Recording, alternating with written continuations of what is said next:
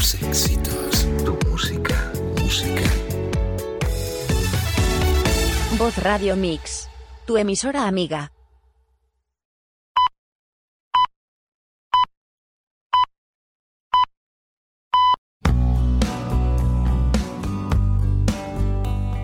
Terapia Astral Cuántica.es patrocina este espacio.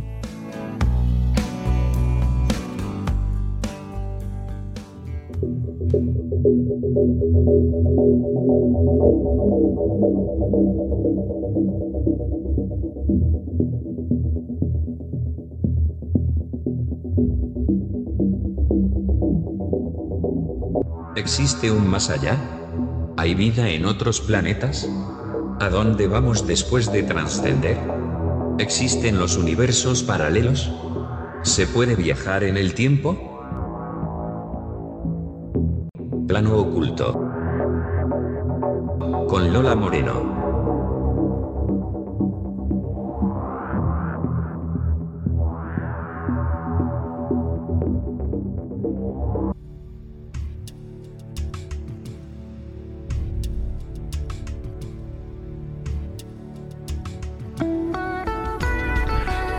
Hola, buenas y calurosas noches, queridos oyentes de vozradiomix.com y saludos cordiales a los que nos escuchan en diferido. Bienvenidos a Plano Oculto, una semana más.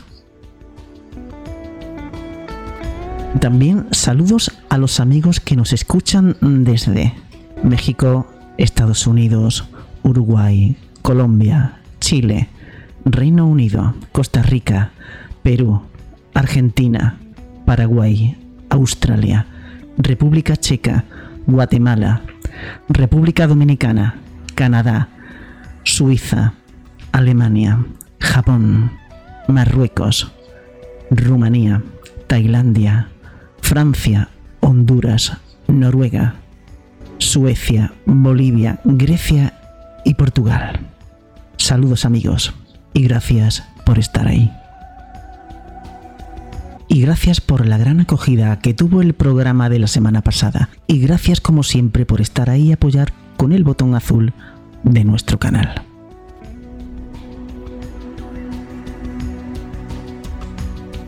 Vamos a los temas de esta noche que trataremos a continuación. Secuestro de ovnis. Experimentos simulados de guerra psicológica según Jack Vallée y María Orsic la canalizadora de extraterrestres. Seguiremos con las noticias de la ciencia y el misterio y terminaremos con la recomendación de un libro en nuestra biblioteca de Alejandría.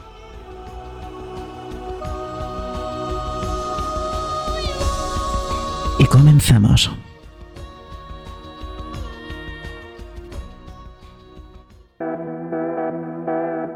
Estas son las vías de contacto de plano oculto. WhatsApp 643 03 07 74. Telegram, plano oculto. Twitter Lola Moreno Radio. Email, plano oculto arroba vozradiomix.com. Y plano oculto misterio arroba gmail.com.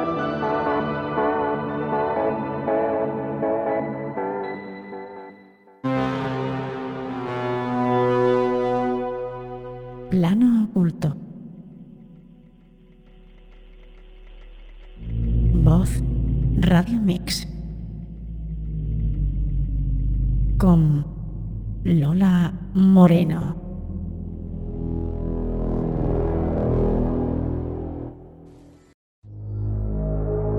Los primeros avistamientos de ovnis por parte de pilotos se produjeron durante la Segunda Guerra Mundial. Decenas de aviadores militares señalaron la presencia de balas de fuego que cruzaban el cielo. Les llamaron Foo Fighters. En 1948, la aviación de Estados Unidos puso en marcha el proyecto SIGN para estudiar el fenómeno de los avistamientos. Un año después, fue sustituido por el proyecto Grudge, que duró solo un año. Pero desde 1952 hasta 1963 se encargó una investigación más extensa sobre los ovnis, llamada el Libro Azul. Se trataba de un proyecto secreto, pero la Universidad de Colorado pudo acceder a parte de estos datos que fueron publicados en el informe Condon. En junio de 2020, por voluntad del Senado de Estados Unidos, se creó el Grupo de Trabajo sobre Fenómenos Aéreos No Identificados, con la obligación de hacer públicos los resultados de sus investigaciones. The long-awaited Pentagon report on UFOs was released today. A pesar de la expectación que había generado, el informe concluye sin dar respuestas. La continuidad del grupo de trabajo sobre fenómenos aéreos no identificados, sin embargo, dependerá de la financiación que recibirá por parte del Congreso y del Gobierno de Estados Unidos. Este nuevo organismo, que de momento no ha aportado nada nuevo sobre el tema, no ha conseguido ni siquiera despejar la sospecha de que el gobierno estadounidense guarda en secreto las pruebas del contacto con forma de vidas alienígenas.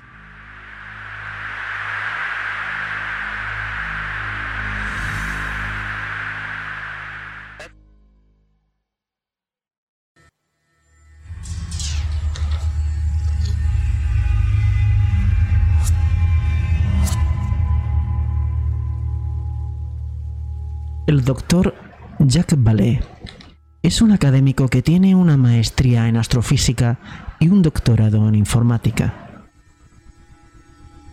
Oficialmente se le reconoce como el codesarrollador del primer mapa computarizado de Marte para la NASA en el año 1963.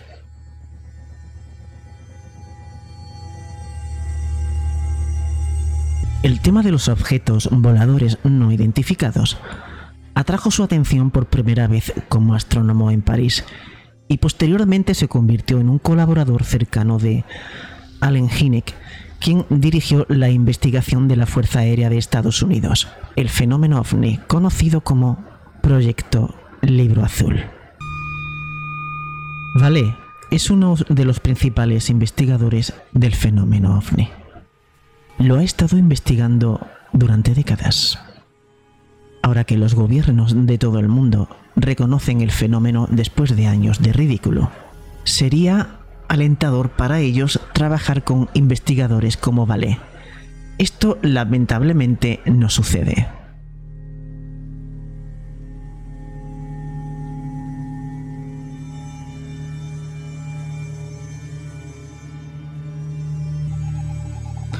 En uno de sus últimos libros, La ciencia olvidada, comparte un registro de su estudio privado sobre fenómenos inexplicables entre 1990 y el final del milenio, durante el cual estuvo viajando por todo el mundo ejerciendo su labor profesional como inversor en alta tecnología. Es una especie de diario que documenta sus experiencias, encuentros y reuniones mientras intenta examinar y explorar el fenómeno.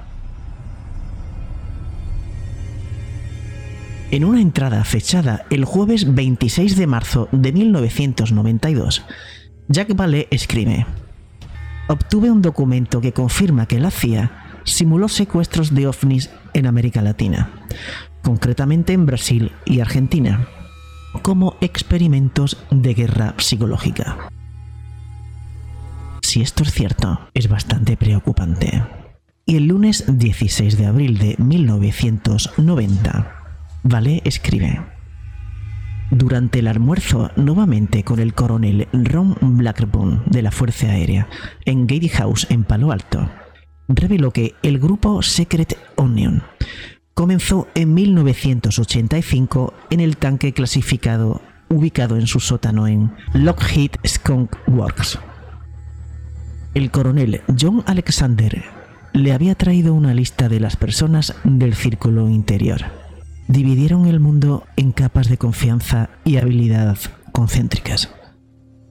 John le presentó a Blackburn Eyed Dames. Blackburn y yo hemos preparado nuestras plantas para viajar a Nuevo México el 4 de mayo a lo alto de la meseta, supuestamente para encontrarnos con algunos extraterrestres. Es interesante notar que el coronel John Alexander escribe sobre Blackburn en su libro, OVNIs mitos, conspiraciones y realidades. Las historias del libro de Vale y el libro de Alexander se correlacionan.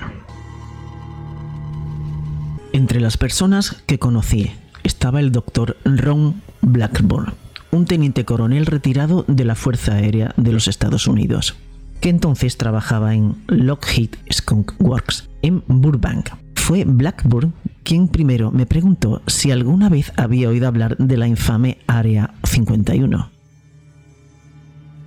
A principios de la década de los 80, esta instalación aún no era muy conocida dentro de las Fuerzas Armadas y mucho menos entre el público en general, a pesar de que había funcionado durante décadas.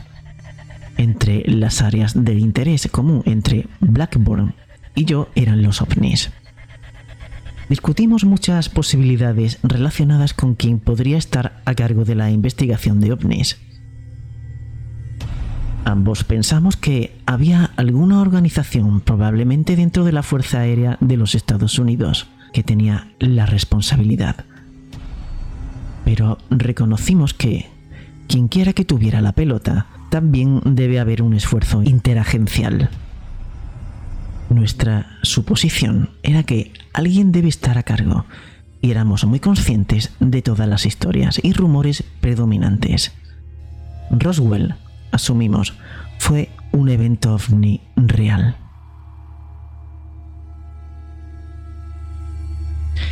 Y el viernes 4 de mayo de 1990, Jack Vale escribe lo siguiente sobre Blackburn. Estoy convencido de que el gobierno está trabajando en los ovnis, me dijo. ¿Cuáles son las posibilidades de que algunos testigos sean engañados por los efectos especiales desarrollados por la guerra psicológica? Respondí, pensando en casos como Ben Waters en el Reino Unido o Sergi Pontoise en Francia, son bastante buenos, admitió. Suponga que hace brillar un láser infrarrojo a los ojos de las personas. No les hará daño, pero puede inducir un estado alucinatorio. Se han realizado experimentos en los que se envía un haz de microondas a través del cerebro de alguien. Recoges el patrón de energía transmitido. Puedes influir en las personas de esta manera, incluso hacer que escuchen cosas. Y también se han utilizado hologramas. Es interesante notar la conversación que Jack Vale tuvo con Blackburn en 1990 y luego en 1992 escribe que había recibido un documento de que la CIA había estado involucrada en la puesta en escena de ovnis y abducciones de humanos inocentes. Combine esta información con Blackburn mencionando que se ha utilizado hologramas y que existe tecnología para producir estados alucinatorios y es interesante pensar en ello.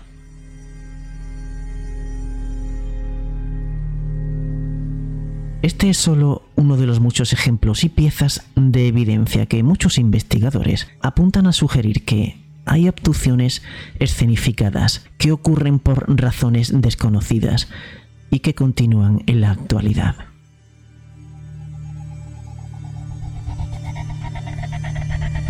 Richard Doty también se menciona varias veces en el libro de ballet.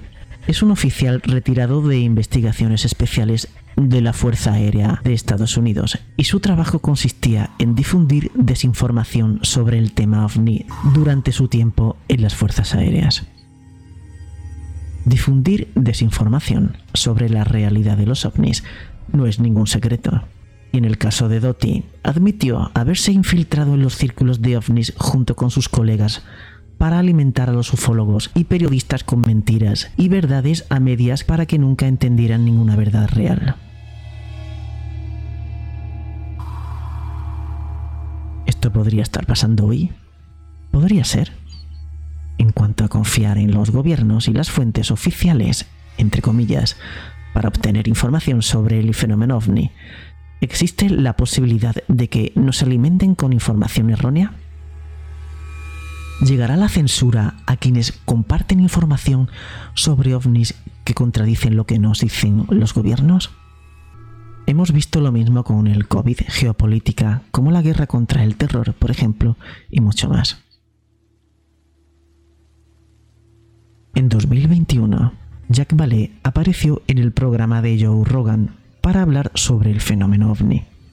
En él, comentó sobre la popularidad que está creciendo dentro de la corriente principal, particularmente entre los ex empleados gubernamentales de alto rango. Comentó sobre lo que percibió como una narrativa de amenaza retratada dentro de la corriente principal.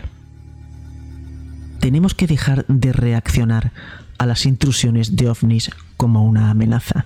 Quiero decir que eso es todo lo que hay detrás de este nuevo grupo de trabajo, tanto como respeto, ya sabes, el grupo de trabajo a mis colegas y quiero cooperar con ellos hasta el final.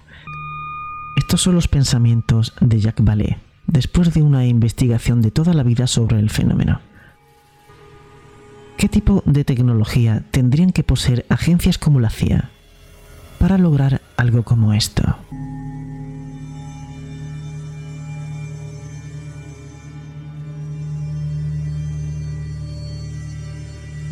Es solo uno de los muchos ejemplos y piezas de evidencia que muchos investigadores señalan que sugieren que hay secuestros escenificados que ocurren por razones desconocidas y que continúan en la actualidad. Tampoco es sorprendente si te has aventurado por el camino de las tácticas controladas por la mente de la CIA.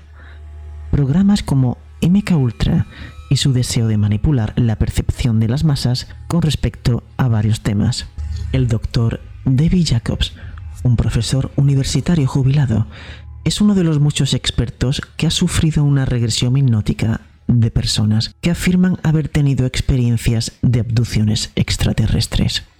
Después de miles de personas, todos comparten la misma historia. Muchos llenos de embarazos forzados y de niños híbridos, entre otras cosas.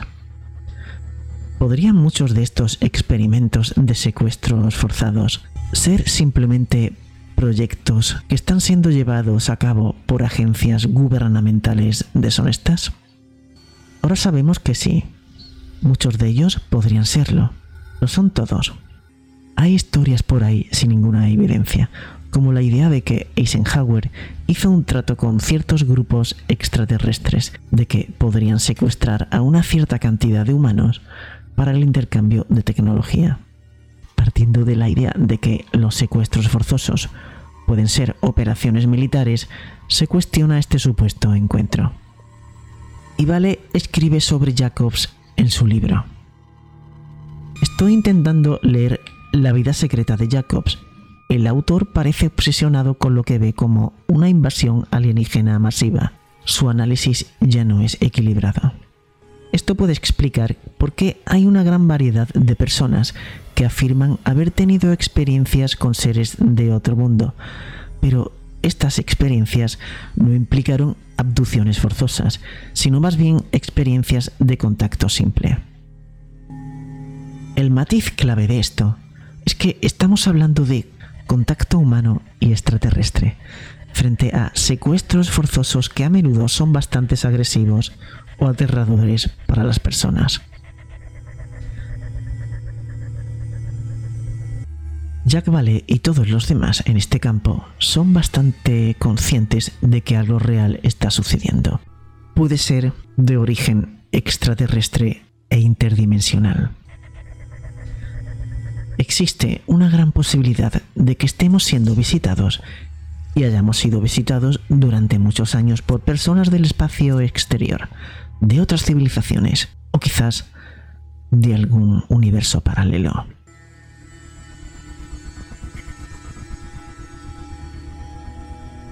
Y vamos con los casos de secuestros alienígenas simulados. La CIA, una prostituta y experimentos secretos. Existe una clara posibilidad, tal vez incluso una probabilidad, de que todo esto se relacione con un asunto muy extraño y muy controvertido que se produjo en Brasil en la década de los 50 del siglo pasado. Antonio Vilas Boas era un hombre brasileño que afirmó a finales de 1957 haber tenido sexo salvaje con una mujer igualmente salvaje de las estrellas, después de haber sido secuestrado y llevado a bordo de un ovni. A fines de la década de los 70, el investigador de ovnis, Rich Reynolds, tuvo contacto con un hombre llamado Bosco Nedelkovic, que tenía vínculos con el mundo de la inteligencia, que pasó un tiempo trabajando en América del Sur y que afirmó que el asunto de Vilas Boas no era lo que parecía ser. Le dijo a Rich que en realidad Vilas Boas era el jugador involuntario de un nuevo y extraño experimento. Según Nedelkovic, el ovni que Vilas Boas vio sobre la propiedad de su familia era realmente un helicóptero. Y no solo eso, Vilas Boas supuestamente fue golpeado por algún tipo de aerosol que altera la mente que lo colocó rápidamente en un estado alterado de conciencia, después de que el piloto del helicóptero voló sobre él y a un nivel bajo. En cuanto a la chica de las estrellas, se decía que realmente había sido una prostituta, una chica contratada para llevar a Vilas Boas al encuentro más cercano de todos. Pero todo fue una artimaña, un evento alucinante diseñado para fabricar un incidente ovni. Nos guste o no, pero el hecho es que las propias palabras de Vilas Boas sugieren fuertemente que fue llevado a bordo de un helicóptero. En sus propias palabras dijo que la nave era como un huevo alargado. En la parte superior de la nave había algo que giraba a gran velocidad y también emitía una potente luz fluorescente rojiza. Cuando la nave despegó hacia los cielos, hizo un ruido fuerte, una especie de latido, que es la descripción perfecta del ruido asociado con un helicóptero y las aspas. Combine todos esos factores y parece que Vilas Boas fue transportado a bordo de un helicóptero y no en un platillo volante. Como señaló el Washington Post, Nedeljkovic era un lingüista del American Defense College en Fort McNair y un tenaz promotor de la construcción de una sociedad utópica que combinaba elementos del socialismo y el capitalismo de libre mercado. Nedeljkovic murió de cáncer de próstata el 25 de diciembre de 1999 en el Hospicio del Norte de Virginia. Nedeljkovic mantuvo correspondencia con la CIA. Existe otra correspondencia entre Nedeljkovic y la CIA, pero no está en línea al menos. La mayor parte no lo está. Para el registro, Nedeljkovic también le dijo a Rich Reynolds que conocía otros casos simulados falsificados de contacto extraterrestre. Uno de ellos, dijo Nedeljkovic, involucró a un hombre llamado Arthur Bryant, quien afirmó un encuentro cercano de tipo contactado en abril de 1965. Brian murió solo unos años más tarde de un tumor cerebral particularmente agresivo. La inferencia fue que la exposición de Brian a la tecnología basada en microondas de una agencia gubernamental había causado el tumor. Bueno amigos, y ahora voy a contar algunos casos de avistamientos extraídos del libro Pasaporte a Magonia de Jack Vale. Casos que rozan lo absurdo y al mismo tiempo son intrigantes.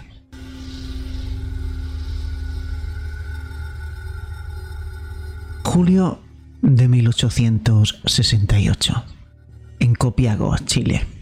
Una extraña construcción aérea, provista de luces y emitiendo ruido de motores, sobrevoló a baja altura esta población.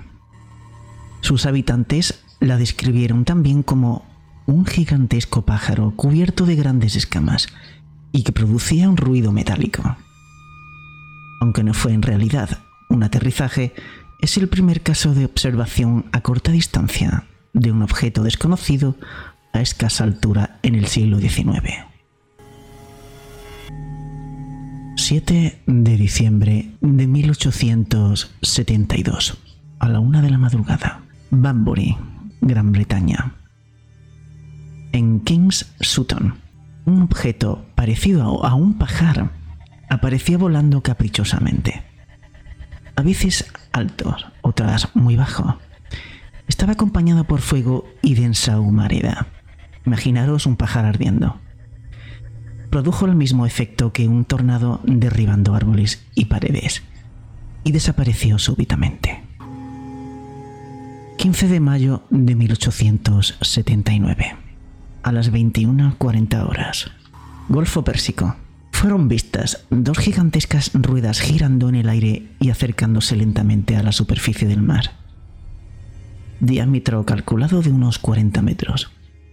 Distancia entre los objetos 150 metros. Velocidad 80 kilómetros por hora. Duración 35 minutos. Los testigos se hallaban a bordo del buque Vulture.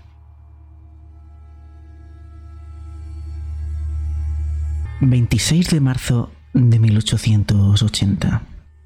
Al anochecer, Lame, Nuevo México, cuatro hombres que caminaban cerca del empalme de Galisteo se quedaron sorprendidos al oír voces procedentes de un extraño globo que pasó volando sobre ellos.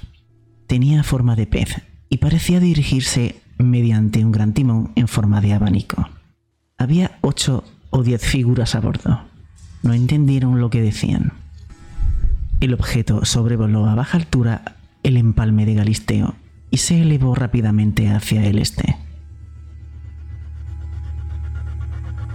1 de abril de 1897, a las 21 horas, Everest, Kansas.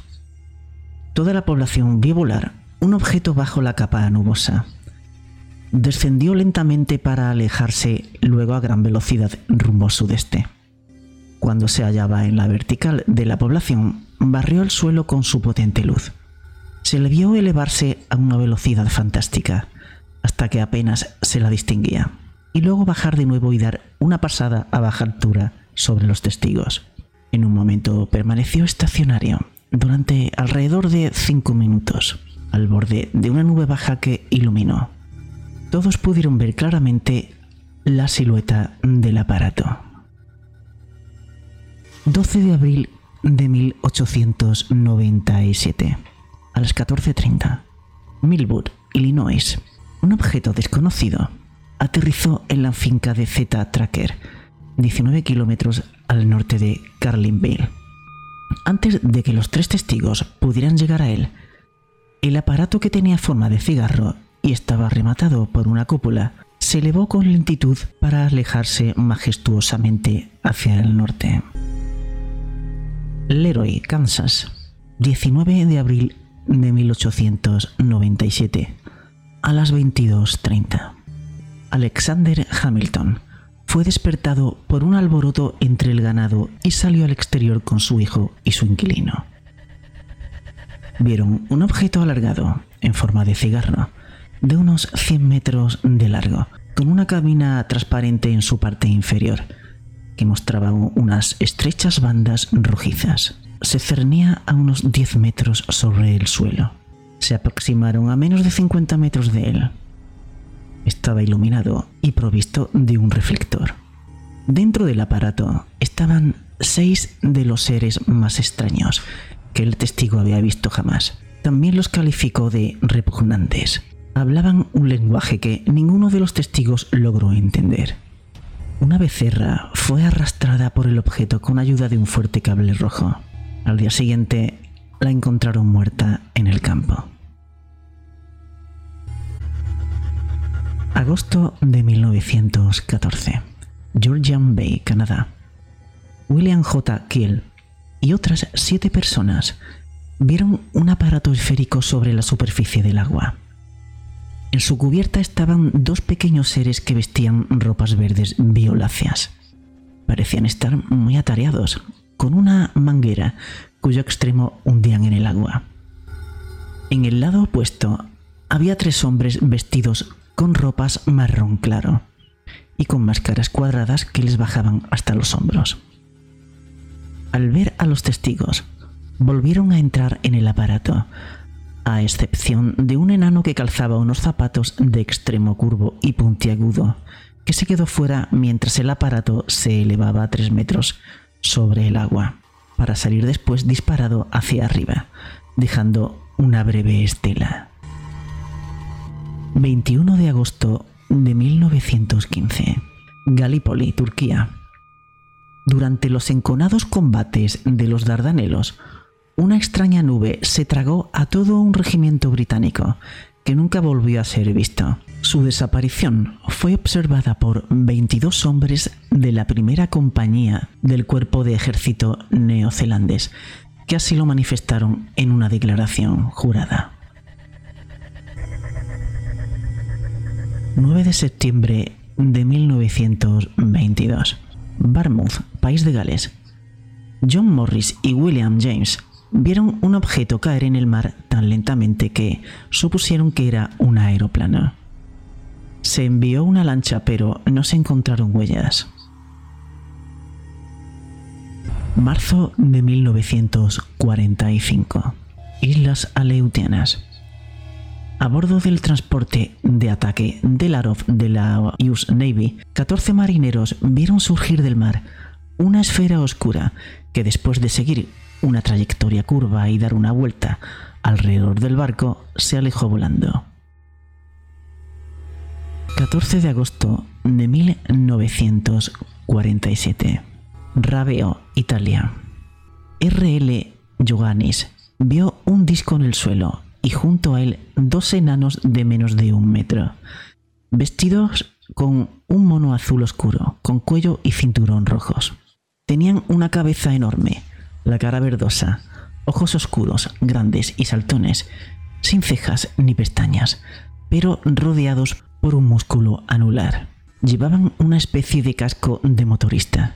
Del centro de su cinturón surgió un vapor y el testigo creyó ahogarse, experimentando al mismo tiempo una fuerte sacudida eléctrica. Las manos de estos seres eran verdosas, con ocho dedos parecidos a garras. 18 de marzo de 1950 a las 18.30. Lago Argentino, Argentina. Un estanciero, Wilfredo H. Arevalo, vio aterrizar un disco mientras un segundo aparato se mantenía en el aire sobre el primero. Se acercó hasta 150 metros del disco posado en tierra, que despedía un vapor azul verdoso y un intenso olor a benzina ardiendo. Parecía ser de un metal fosforescente, como aluminio. En la parte superior del disco giraba una enorme parte plana, como un disco de gramófono. En el centro, el disco poseía una cabina de cristal muy transparente, en la que Arevalo distinguió a cuatro hombres altos y bien conformados, que parecían ir vestidos de celofán, consultando diversos instrumentos. Al verle, los hombres le enfocaron un reflector. Una luz azul iluminó el aparato. El vapor aumentó y por la parte inferior brotaron llamas rojizas y verduzcas alternativamente. Entonces la máquina se elevó con un zumbido sordo y ambos discos desaparecieron sobre la frontera chilena, dejando una estela azulada.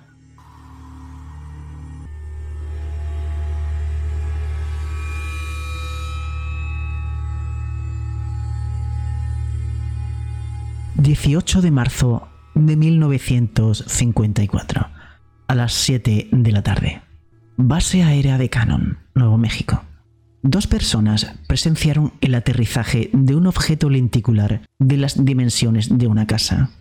Se posó en el suelo cerca de la vía férrea, levantando una pequeña tempestad de arena en el desierto. Uno de los testigos decidió acercarse, pero luego huyó aterrorizado. 14 de septiembre de 1954, a las 22 horas. Coldwater, Kansas. John J. Swain, de 12 años, regresaba del campo al volante de un tractor cuando vio, a pocos metros de distancia, un hombrecito no mayor que un niño de 5 años. Tenía la nariz y las orejas muy largas y parecía volar hacia un objeto en forma de platillo suspendido a menos de dos metros del suelo. El objeto se abrió y el humanoide se introdujo en él de cabeza. El aparato se hizo luminoso y se alejó hasta perderse de vista. La policía encontró extrañas huellas. El pequeño ser vestía un traje brillante y sus zapatos parecían tener unas aletas. Llevaba dos tubos a la espalda y sus orejas eran largas y puntiagudas. 6 de febrero de 1966 a las 20 horas. En Aluche, en Madrid, Vicente Ortuño y José Luis Jordán Peña observaron un brillante disco anaranjado de unos 13 metros de diámetro, con tres patas, que descendió, aterrizó y volvió a elevarse a gran velocidad en la finca El Relajal. 17 de septiembre de 1954 a las 22.30. Entre Zenon y Bunel, Ibs David, de 28 años, se encontró con un ser embutido en un traje de buzo que le hizo gestos amistosos. El ser era muy pequeño y tenía una voz inhumana e incomprensible. El testigo no pudo moverse durante todo el encuentro. El ser entró en un objeto que se encontraba en el centro de la carretera, de unos 3 metros por un metro, que despegó como el rayo, despidiendo una luz verdosa. Y terminamos con este caso. 20 de mayo de 1967, a las 12.13 horas, en Falcon Lake, Canadá. Steven Michalak, polaco de nacimiento, de 52 años, industrial, mecánico y prospector, vio volar a gran velocidad dos objetos rojizos. Uno de ellos agitó la vegetación al aterrizar, rodeado por un resplandor, y fue observado durante 30 minutos antes de que se abriese una puerta, por la que surgió una luz violácea. Se oyó un agudo sonido y se percibió un olor parecido al que produce un circuito eléctrico al quemarse. Acercándose al objeto, el testigo oyó voces y al tocarlo sufrió una quemadura en su guante recauchutado. Y cuando el objeto empezó a girar, fue lanzado por los aires por una ráfaga de aire caliente. El testigo sintió vértigo, sufrió leves quemaduras en la cara, pero otras quemaduras de segundo y tercer grado en el pecho. Vomitó frecuentemente durante cuatro días y perdió más de 10 kilos de peso. Diámetro del aparato 11 metros, altura 3 metros, con una superestructura de un metro de alto.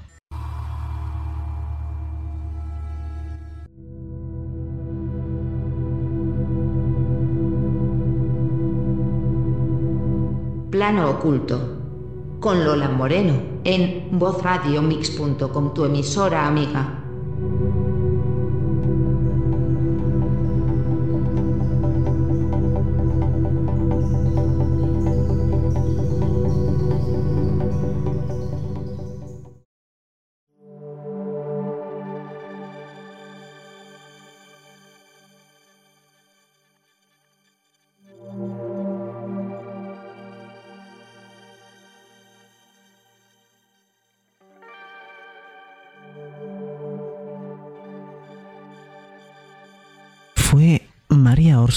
Realmente canalizadora de tecnología extraterrestre? Que en el mundo vivan personas con superpoderes psíquicos no es una creencia nueva. Aunque no hay pruebas de que realmente existan, muchos piensan que sí y que es real. De hecho, algunos científicos han hecho el intento de investigar el origen de tales capacidades pero los resultados fueron inconclusos. Hace algún tiempo empezó a escucharse la historia sobre una mujer llamada María Orsic, que se dice tenía poderes psíquicos, quien pasó a dirigir la sociedad Brill, después de ser conocida por ser medium. Nació en octubre del año 1895 en Zagreb, Croacia se rumoreaba que María era más hermosa que cualquier modelo o actriz. La primera vez que se le vio en un retrato fue en 1967. Desde muy joven estuvo en medio de movimientos políticos. No obstante, trataba de llevar una vida relativamente normal con su prometido. Nunca se supo si se casaron los dos desaparecieron. Mientras María estuvo en Múnich, Alemania, formó parte de un grupo de estudio conocido como Sociedad Thule. Tiempo más tarde, ella misma creó su propio equipo íntimo, junto con otra medium conocida como Traute A y otros amigos. La mayoría de las chicas que integraban el grupo de mediums que había fundado María eran jóvenes y tenían convicciones un poco extrañas. De hecho, estaban en rotunda oposición a la moda del cabello corto. Cabe destacar que todas las mujeres que componían la sociedad tenían el cabello muy largo. El peinado de María y de Traute era algo simple y un poco extraño durante el siglo XX. Solo llevaban una coleta que era bastante larga. Incluso el cabello extenso se convirtió en un patrón entre todas las mujeres que componían la sociedad Brill. ¿Pero qué era la sociedad Brill? ¿Qué creía? La costumbre que tenían de dejar crecer sus cabellos era porque creían que cuando alcanzaban cierta longitud, su melena podía funcionar como una especie de antena, lo que les serviría para comunicarse con seres vivos o muertos de otros mundos. María junto con otras agrupaciones de mediums decidieron alquilar una cabaña cerca de la ciudad de Berchtesgaden, situada en los Alpes de Baviera, Alemania. Fue en ese momento cuando empezaron a pasar cosas desconcertantes. En determinado momento, María Orsic comentó que estaba recibiendo transmisiones, pero estaba en un idioma que ella desconocía por completo. No obstante, ella dedujo que el mensaje se trataba de información para fabricar un objeto volador. Al parecer, estos documentos que supuestamente pertenecían a la sociedad Brill fueron encontrados y mencionan que los mensajes telepáticos se originan de Aldebarán, una de las estrellas más brillantes de la constelación Tauro y que se ubica a 68 años luz de la Tierra. El proyecto para empezar a descifrar el mensaje se pospuso durante un tiempo por diferentes razones. Cuando por fin lograron traducir la información con una misteriosa tecnología extraterrestre, también observaron que había un objeto volador que tenía un aspecto circular entre un cúmulo de papeles. Se dice que en el año 1922 ya se había iniciado la construcción de algunas partes de la tecnología extraterrestre y todo fue financiado por los medios. Posteriormente hicieron una reunión con otros individuos que tenían poderes psíquicos. Su objetivo era ponerse en contacto con personas que habían fallecido. Durante la reunión lograron establecer comunicación con Eckhart, pero repentinamente su voz desapareció de los labios de María y dio paso a una inquietante y escalofriante voz. Quien se identificó como Sumi agregó que era una raza humanoide que había habitado la Tierra hace 500 millones de años. Tiempo más tarde, los grupos mediums se plantearon la idea de viajar a unos planetas que podían ser habitados y estaban cerca de Aldebarán. Finalmente, la decisión se tomó durante una reunión entre el doctor Schumann, Hitler y Himmler. Curioso esto. María extravió la prueba y extrañamente, el 11 de marzo de ese mismo año de 1945, envió una carta interna a la sociedad Brill. En la carta decía textualmente, no hay nadie aquí. Luego de ese mensaje, quienes formaban parte de este particular grupo de mediums desaparecieron sin dejar rastro.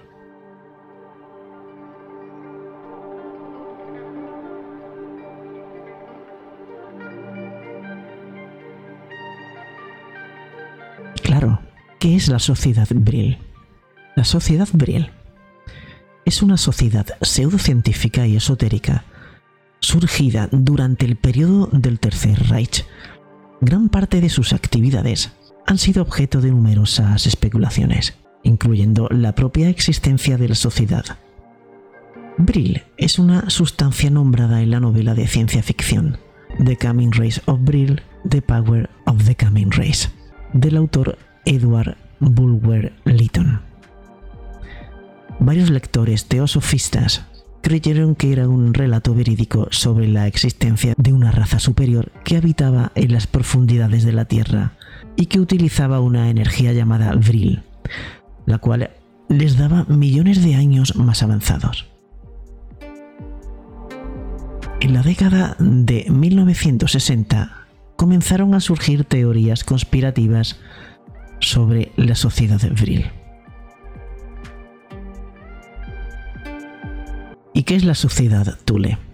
La sociedad Thule, originalmente grupo de estudios de la antigüedad alemana, fue un grupo ocultista racista y Volkix de Múnich, creada por Rudolf von Sebontendorf, notable principalmente por ser la organización que patrocinó el Partido Obrero Alemán, y más tarde transformado por Adolf Hitler en el Partido Nacional Socialista Alemán de los Trabajadores.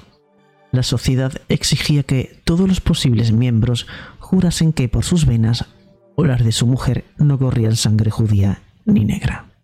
En fin,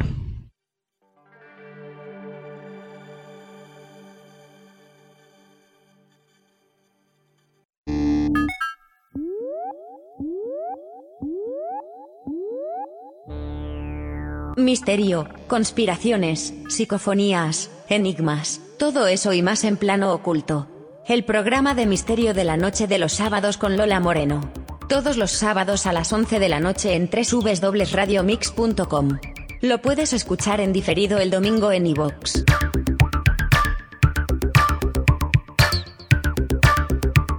Verás, hay 400 mil millones de estrellas solo en nuestra galaxia. Si solo una de cada millón tuviera planetas, y de esas en una de cada millón hubiera vida, y si solo en una por millón de esas hubiera vida inteligente, habría literalmente millones de civilizaciones. Si no fuera así, ¿cuánto espacio desaprovechado? ¿Y si solo estamos nosotros?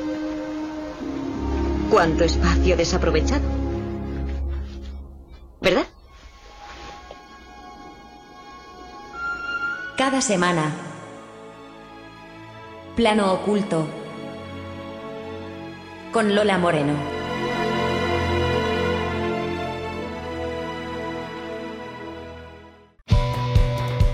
Bueno amigos, pues llegamos a la sección de las noticias.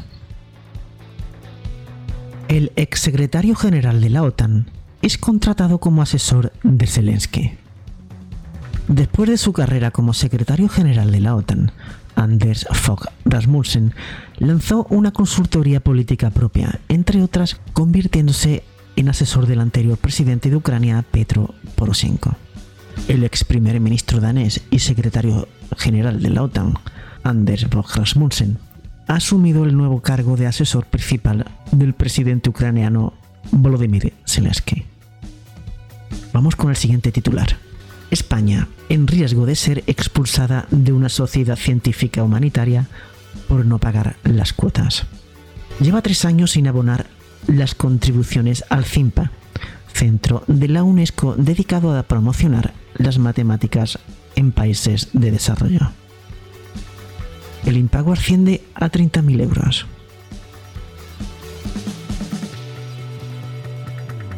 Sinceramente no me de sorpresa todo esto. Y seguimos con otro titular. El paso de una estrella podría sembrar el caos en el sistema solar. Si una estrella de paso alterara en solo un 0,1% la órbita de Neptuno, sería suficiente para que todo el sistema colapse.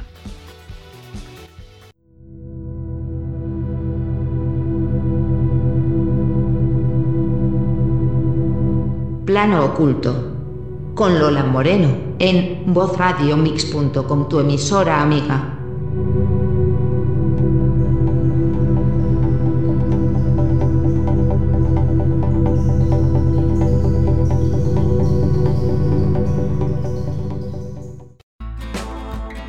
Bueno amigos, y hemos llegado a la biblioteca de Alejandría con el libro Pasaporte a Magonia de Jacques Vallée.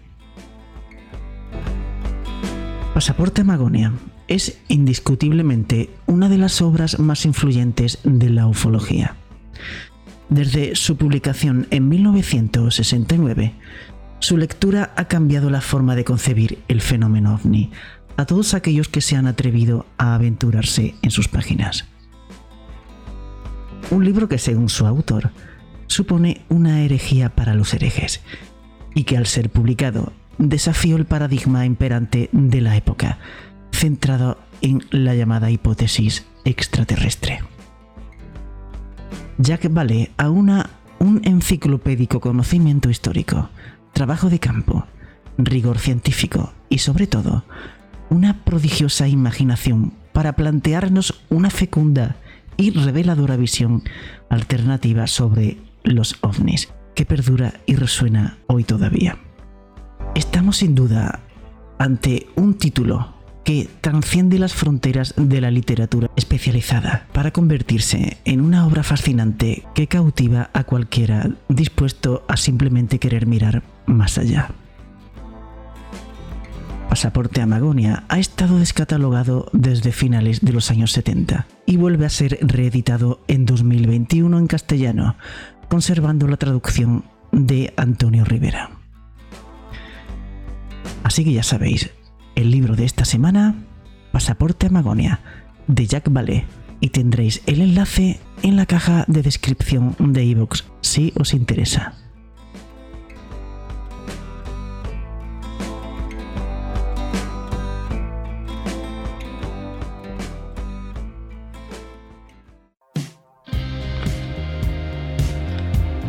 Queridos amigos, hemos llegado al término de este espacio de radio. Espero que haya sido de vuestro agrado y como siempre, os emplazo al próximo sábado aquí, en vozradiomix.com y mañana en iVoox, con un nuevo programa. Pasad una buena semana. Tened cuidado con el calor en las horas centrales del día. Feliz semana.